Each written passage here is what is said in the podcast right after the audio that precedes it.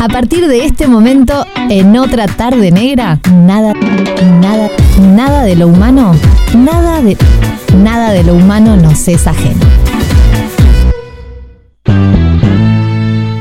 Nuestro espacio filosófico.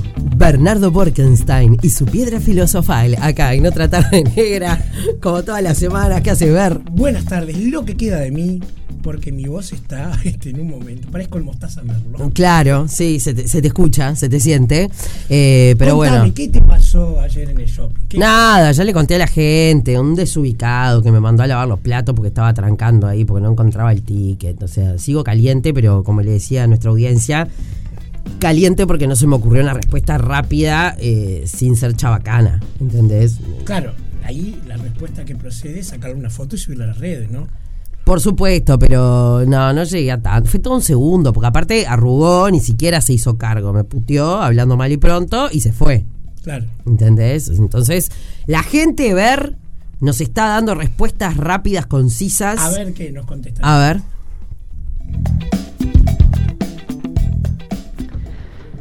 Después que tu mujer abandone la cocina y comience a pensar un poco por qué está contigo, yo la cubro lavando un poco los platos. Pobre. Esa fue. Esa fue. ¿cómo andás? No te enojes, no te enojes, a quien no le ha pasado. Pero yo solo le hubiese hecho un gesto, un gesto con el dedito y sabes cómo queda peor que vos. Porque no sé por qué les molesta tanto a los hombres que les hagan eso. Mm, Besos. No, me da. Necesito otra cosa, ¿no? El hacerle así es como que. No, no, no. Era una respuesta rápida e inteligente. Pero no se me ocurrió. Me calenté, me calenté, me, gan- me- me ganó la calentura. Buenas tardes. Eh, negra, forma sutil de decirle inútil es decirle, ¿por qué? ¿Tu mamá ya no te los lava? Este, Es buena esa también. ¿Necesitas una mano? Claro. Igual. Hola negra, te tenés que decir, estás apurado porque tu mujer sabe bien que te está guampeando.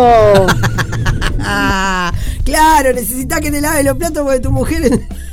sí, sé que el guampudo, cornudo, cornuda guampuda enoja mucho en el tránsito. Sí, pero eh, perdés altura. Sí, para mí sí, perdés altura ahí. No, no va por ahí, no va por ahí. otra, otra, otra, a ver qué más. Hola, negra. No, esa gente, cara de póker, nada más, cero estrés.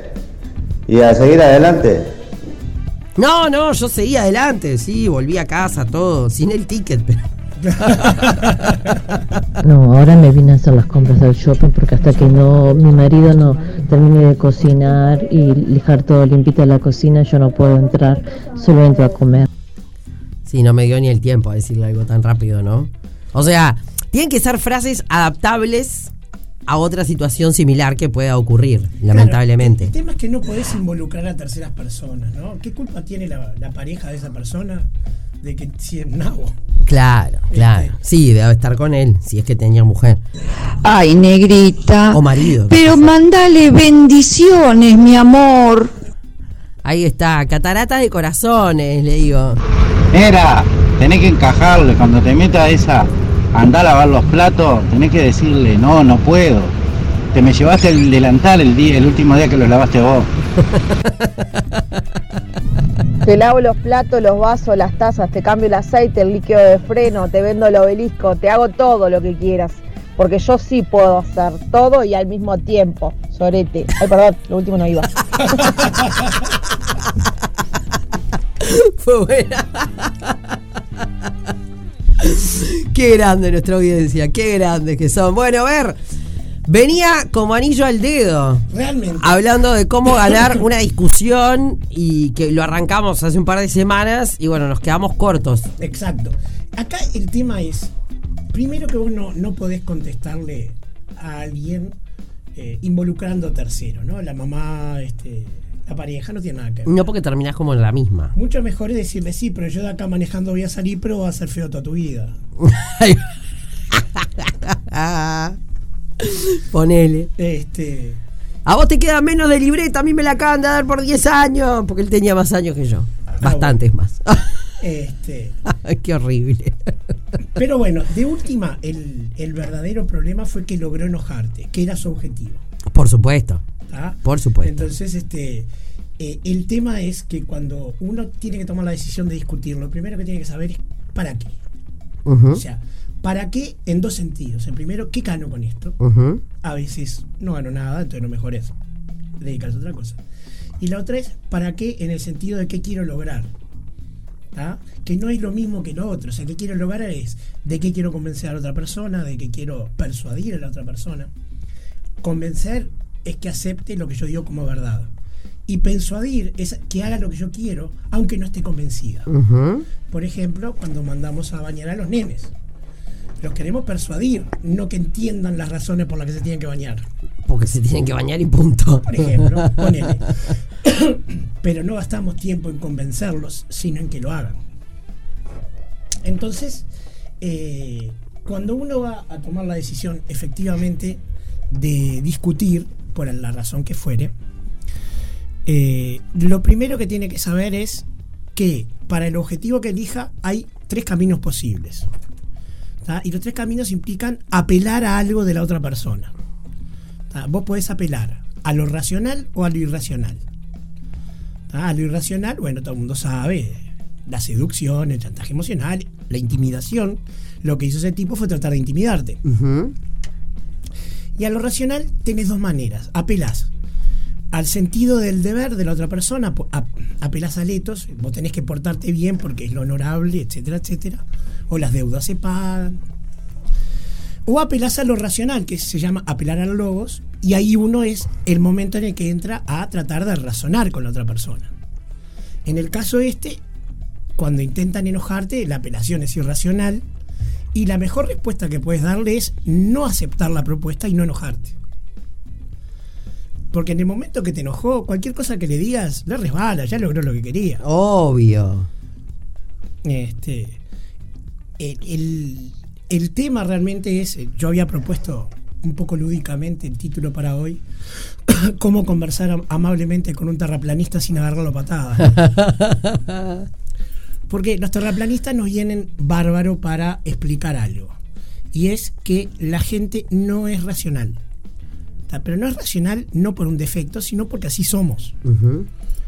Nosotros tomamos decisiones por impulso. Por ejemplo, compras de cosas que no precisamos. Ay, sí. Cosa que la internet ha facilitado mucho. Mm. O comer cosas que no debemos. Mm. ¿Sí? Etcétera. O Tengo todos los males. pero tenés la voz. Ponele. Ponele. Y este tomamos decisiones racionales solamente en contadas situaciones. Y aún así las emociones nos bombardean. Entonces vos tenés que saber, porque tenés que evaluarlo rápidamente, qué estrategia vas a tomar. Y esa estrategia va a depender de tu objetivo. A veces querés perderla la discusión. No siempre la vas a querer ganar. ¿En qué momento querés perder una discusión? A te ver. muestro.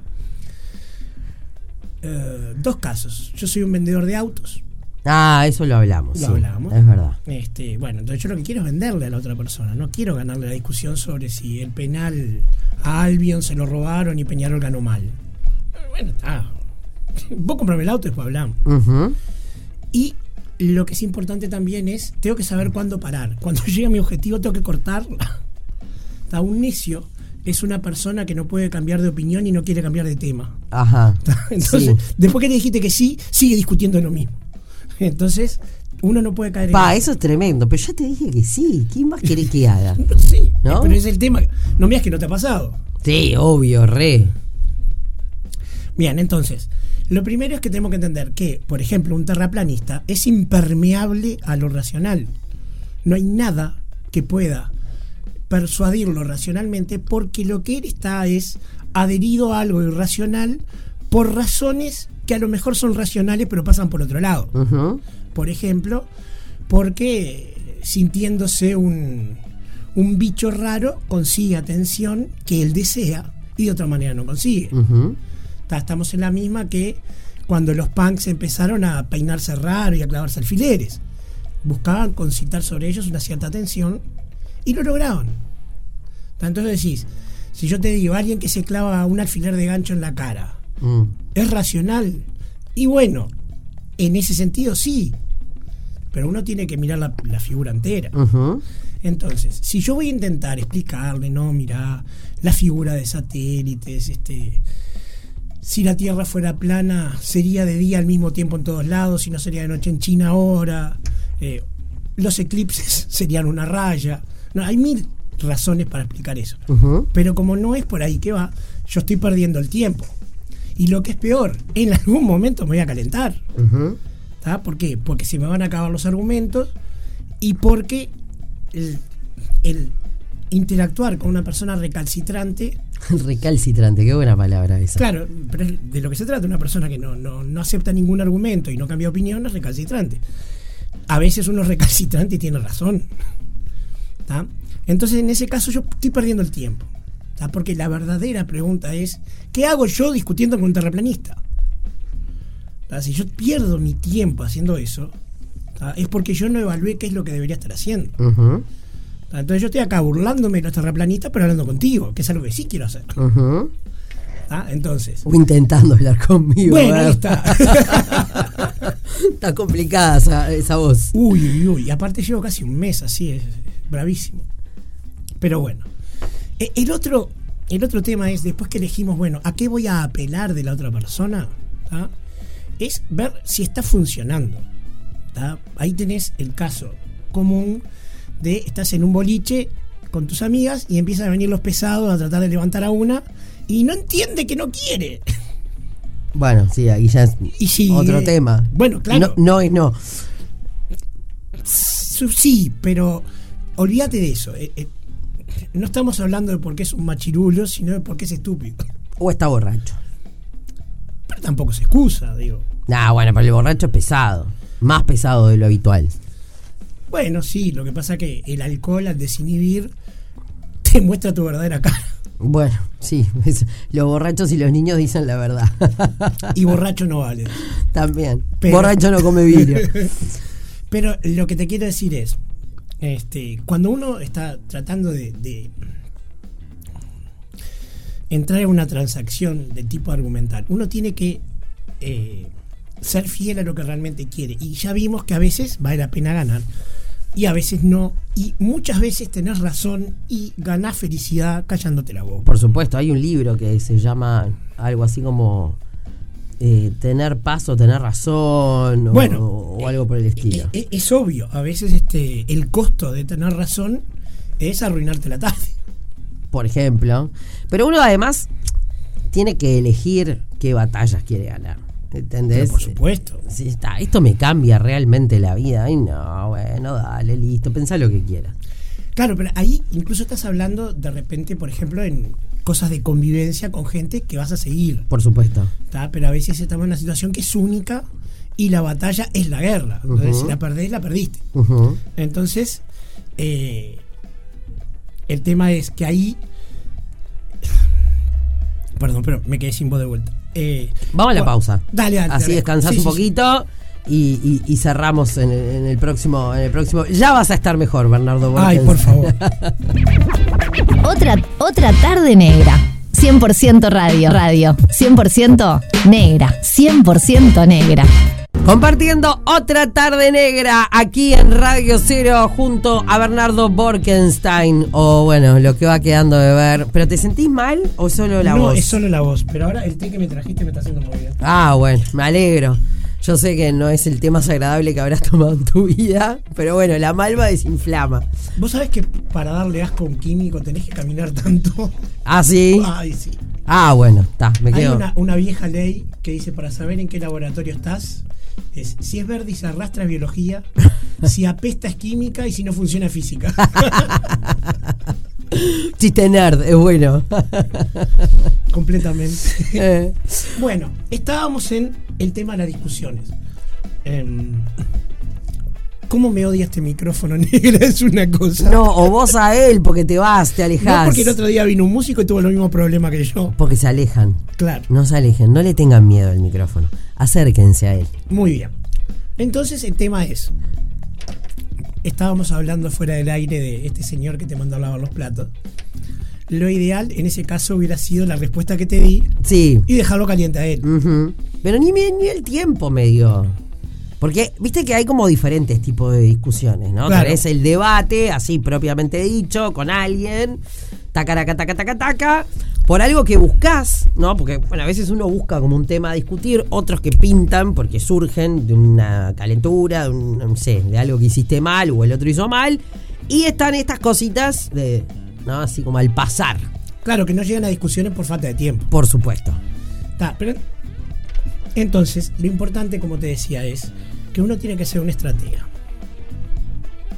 En líneas generales tenés dos estrategias, ¿sí? De defensa o de ataque. ¿tá? El problema es que uno tiene que saber a qué se atiene con eso. Cuando uno ataca, tiene la iniciativa y tiene que mantenerla. Y cuando uno se defiende, el primer movimiento lo hace el otro y yo tengo tiempo para pensar la respuesta. Perfecto. En este caso, como te atacaron a traición, se suponía que vos tenías que tomar esa decisión. Y bueno, de última hiciste algo que está bien, que fue no contestar. Algo le contesté igual. Ah, bueno, está bien. No me acuerdo qué, pero no fue lo que me hubiera gustado responderle. Tipo, no sé, no sé, algún. No sé si fue una puteada propiamente dicha, pero algo le contesté, no me acuerdo. No fue importante, no fue relevante. Claro. ¿Entendés? No lo dejé recalculando al tipo. No, no te dejó este, satisfecha a vos tampoco. No, ese fue, eso es lo que más caliente me tiene. Ahí, este. Es, es que el problema se da justamente cuando uno sufre una agresión de ese tipo. ¿tá? Porque vamos a entender, no eso fue una agresión. Obvio. No es que se establece una discusión, porque nadie quiere convencer a nadie de nadie. No hay un punto a resolver.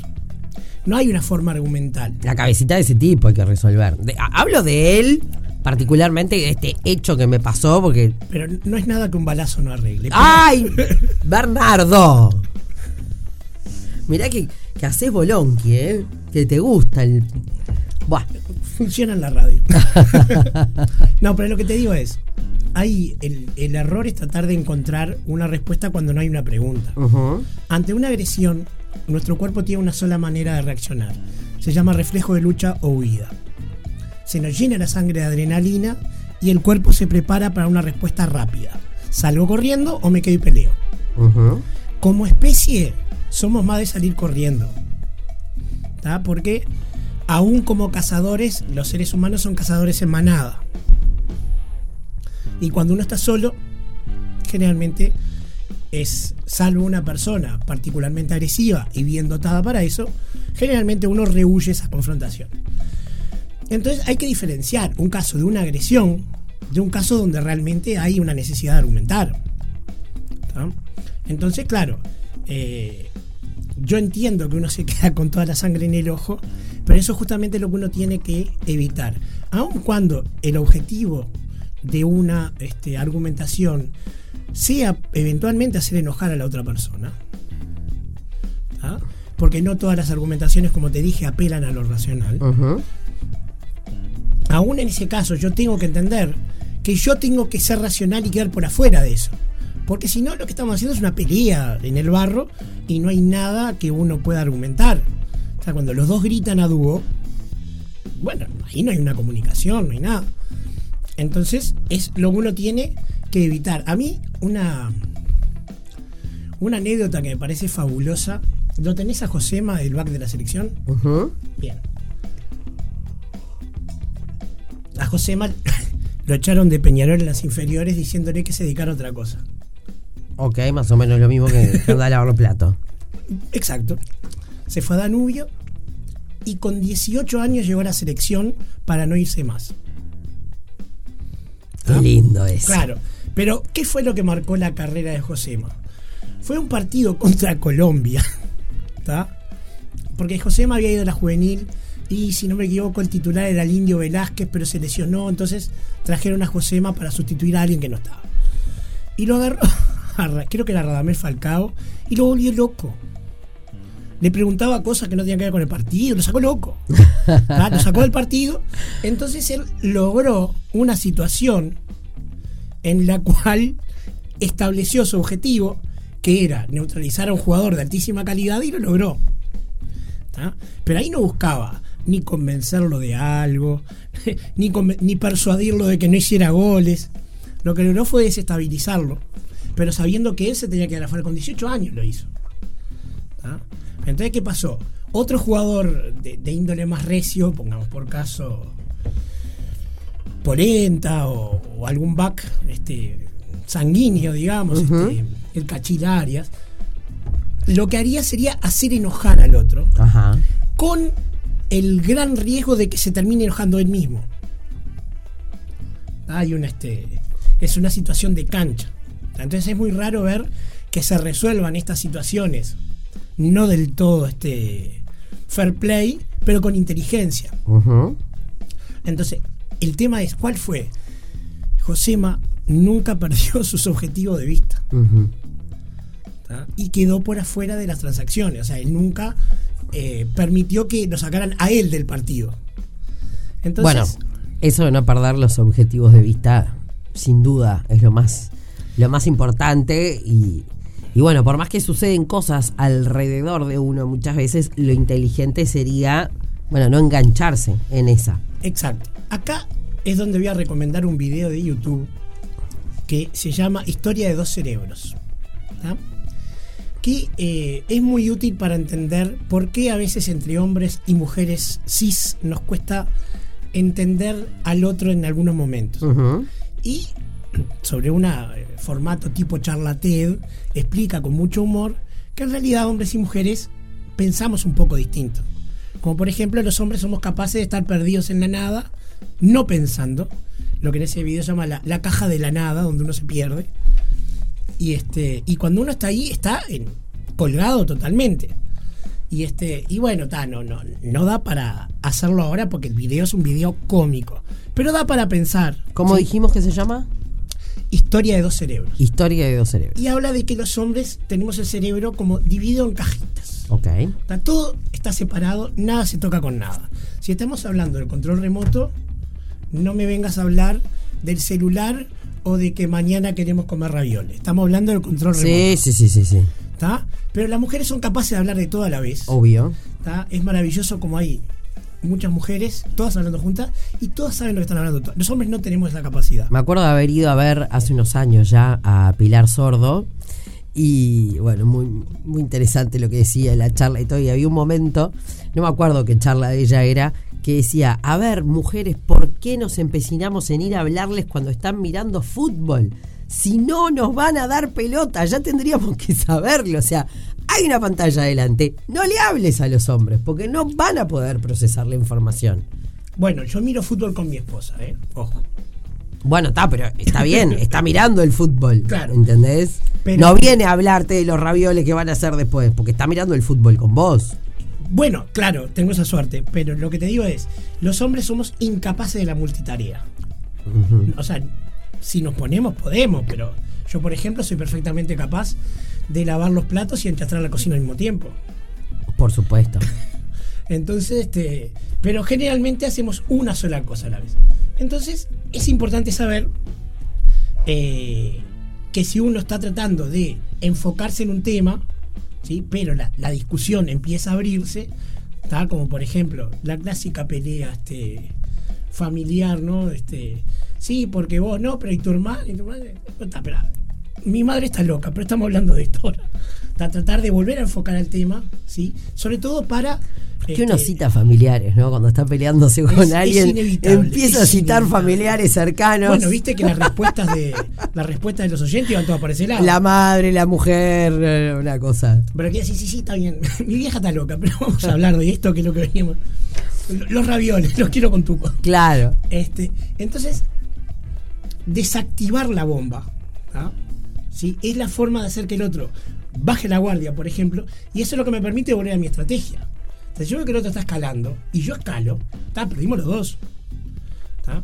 Entonces, hay un montón de estrategias, hay un montón de tácticas. Bueno, tirame un par, un pique ahí Bien. rapidito antes de terminar. La primera es que cuando uno está argumentando lógicamente, uno parte de ciertas cosas que cree que son verdad. Ok. ¿tá? Entonces, cuando se pelean, qué sé yo, Domenech y este y el Boca Andrade por el tema del aborto, no es que uno de los dos quiera exterminar a la humanidad, es que parten de verdades diferentes. Claro, y es su verdad. Claro, entonces lo bueno es, para tener esa discusión, es conocer la verdad del otro, poner las dos en el medio y tratar de llegar a un común acuerdo. ¿El famoso escuchar las dos campanas? No, No. no, las dos campanas es algo que es una especie de mito. Ok. Porque, por ejemplo, si hablamos de antivacunas, no es necesario escuchar las dos campanas. Hay una que no vale la pena escucharla, punto. Ok. O sea, que es la que no tiene fundamento científico. Las dos campanas se tiene que dar, por ejemplo, en temas como este, donde hay un tema moral o donde hay un tema de dos opiniones igualmente fundadas, que se da en las ciencias que no son empíricas, la ética, la economía. Entonces uno tiene una visión de izquierda de una forma de mercado, otro tiene una visión neoliberal, y los dos están basados en teorías y en hipótesis. No hay un laboratorio donde yo pueda operar para decidir ese tema. Entonces sí hay que escuchar las dos campanas. Bien. Pero cuando hay un decisor como la ciencia, ¿ah? ¿y qué dos campanas? Yo, por ejemplo, estás tomando mate. Hay dos campanas, no, estás tomando mate. Y digo, yo, no, para mí estás tomando chocolate. ¿Qué, qué vale esa campana? No vale nada. Entonces, este. Ahí tenés un ejemplo, por ejemplo, de una argumentación irracional. Allí vos me decís, este, yo soy una antivacuna, digo, ah, no, hay que escuchar las dos campanas. Bueno, perfecto. De, demostrame por qué te tengo que escuchar y a lo mejor te escucho. Y entonces vos empiezas a ver que ninguno de esos argumentos va a pasar por una evidencia científica, van a empezar por conspiranoia, por este supuestos este malvados que nos quieren hacer cosas. y bueno, ahí llegas a tus propias conclusiones. Pero este el tema es redondeando un poco porque se nos fue el tiempo, que cuando uno va a meterse a discutir y a tratar de argumentar, que no siempre es una discusión, uno puede estar argumentando, insisto, para vender o para seducir, lo peor que puede hacer es perder de vista los objetivos. O lo he dicho muchas veces hoy porque es prácticamente lo único que importa. Ok. Porque en el momento que me olvidé de qué era lo que yo quería... y Ya no me acuerdo ni por qué estábamos discutiendo. Pero, por ejemplo, ¿de qué estábamos hablando hace una hora? Claro, claro, claro, claro. Bueno, veo que te mejoraste un poco. Bastante, Además, suerte, gracias. además, además, arriba, arriba. A ver, bueno, eh, nos tenemos que ir. Nos vemos en 15 días. Ah, porque te vas de vacaciones. Ah, sí, sí, me voy con mi esposa. Ay, él ama a su esposa, me encanta. Que viva el amor. Besos, María Esther, un beso grande.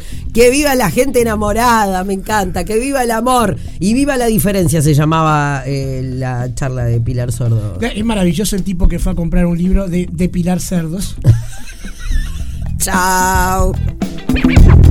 Otra, otra tarde negra. 100% radio. Radio.